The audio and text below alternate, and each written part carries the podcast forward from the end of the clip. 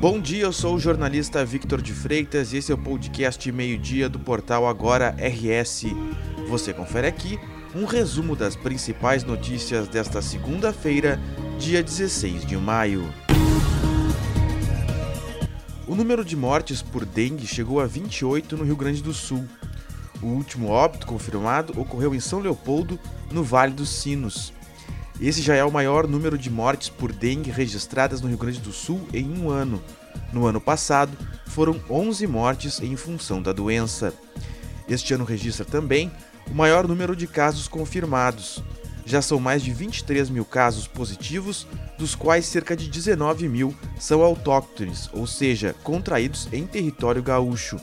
A maioria das vítimas são idosos. Segundo a Secretaria Estadual da Saúde, das 28 mortes confirmadas, 20 foram de pessoas com 70 anos ou mais. A Secretaria da Saúde já decretou alerta máximo contra a dengue no estado. A prevenção deve ser feita eliminando locais com água parada, onde o mosquito transmissor da doença, o Aedes aegypti, se reproduz. Dois criminosos assaltaram um supermercado em Gravataí, na região metropolitana de Porto Alegre, na madrugada desta segunda-feira. Segundo a Brigada Militar, os funcionários, que eram cinco pessoas da equipe de monitoramento e de limpeza, foram feitos reféns pelos criminosos, mas ninguém ficou ferido. Os funcionários relataram aos policiais que foram trancados pelos criminosos em um compartimento do estabelecimento. Os criminosos haviam invadido o local. A polícia foi chamada por um vigilante que fazia ronda no pátio. Quando os policiais chegaram ao supermercado, os criminosos já haviam fugido. Segundo a Brigada Militar, a empresa afirmou que nenhum item foi levado do local. A Polícia Civil trabalha para identificar os criminosos. Um homem de 35 anos é suspeito de assassinar a facadas a companheira de 49 anos em Porto Alegre. O crime aconteceu na manhã do último domingo.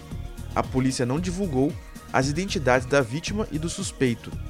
O suspeito chegou a fugir, mas se apresentou à polícia algumas horas depois. Ele usava a tornozeleira eletrônica e não foi encaminhado para uma casa prisional.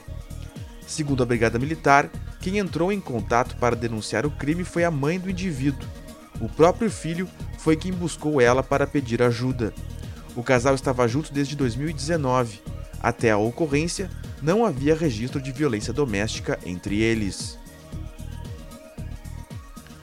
A Prefeitura de Porto Alegre comunicou que o Cine Municipal da capital abre a semana com mais de 1.500 vagas de emprego cadastradas. A unidade, localizada na Avenida Sepúlveda, esquina com a Mauá, no centro histórico, tem 1.508 vagas disponíveis para a retirada de cartas de entrevista de emprego. O atendimento é de segunda a sexta-feira, das 8 horas da manhã às 5 horas da tarde. O maior número de vagas é destinado ao setor de construção civil, com 144 oportunidades para eletricista, 103 para montador de estruturas metálicas, 100 para auxiliar de encanador e 57 para pedreiro. No setor de serviços, são 250 vagas para telemarketing receptivo. Além dessas, há ainda 200 vagas exclusivas para pessoas com deficiência. O interessado pode também retirar a carta de encaminhamento pelo aplicativo Cinefácil, disponível para download gratuito no Google Play. O dia começou com frio e nebulosidade no estado. A fronteira oeste registrou geada. Também houve registro de sensação térmica negativa em São José dos Ausentes e Cambará do Sul, na Serra. Para esta segunda, também existe a possibilidade de chuva isolada no estado ao longo do dia. Pode chover em algumas cidades na região sul do estado entre a tarde e a noite. O ar frio antecede a chegada de um ciclone no Rio Grande do Sul, o ciclone ganha força entre a noite de segunda e a madrugada de terça-feira. Ainda na terça-feira, com a aproximação do ciclone extratropical, que estava em alto mar, os ventos se intensificam, especialmente na metade leste do estado, e o mar se agita ainda mais. Há condições de chuva em boa parte do estado e chance de neve nos pontos mais altos da serra. Além disso, o Instituto Nacional de Meteorologia emitiu um alerta laranja de perigo para todo o estado que prevê recorde de frio para o período de outono no Rio Grande do Sul. De acordo com o IMET, o alerta vale a partir das 3 horas da tarde desta segunda até as 11 horas e 59 minutos da noite de quarta-feira. A tendência é que os ventos e a chuva diminuam gradualmente na quarta-feira.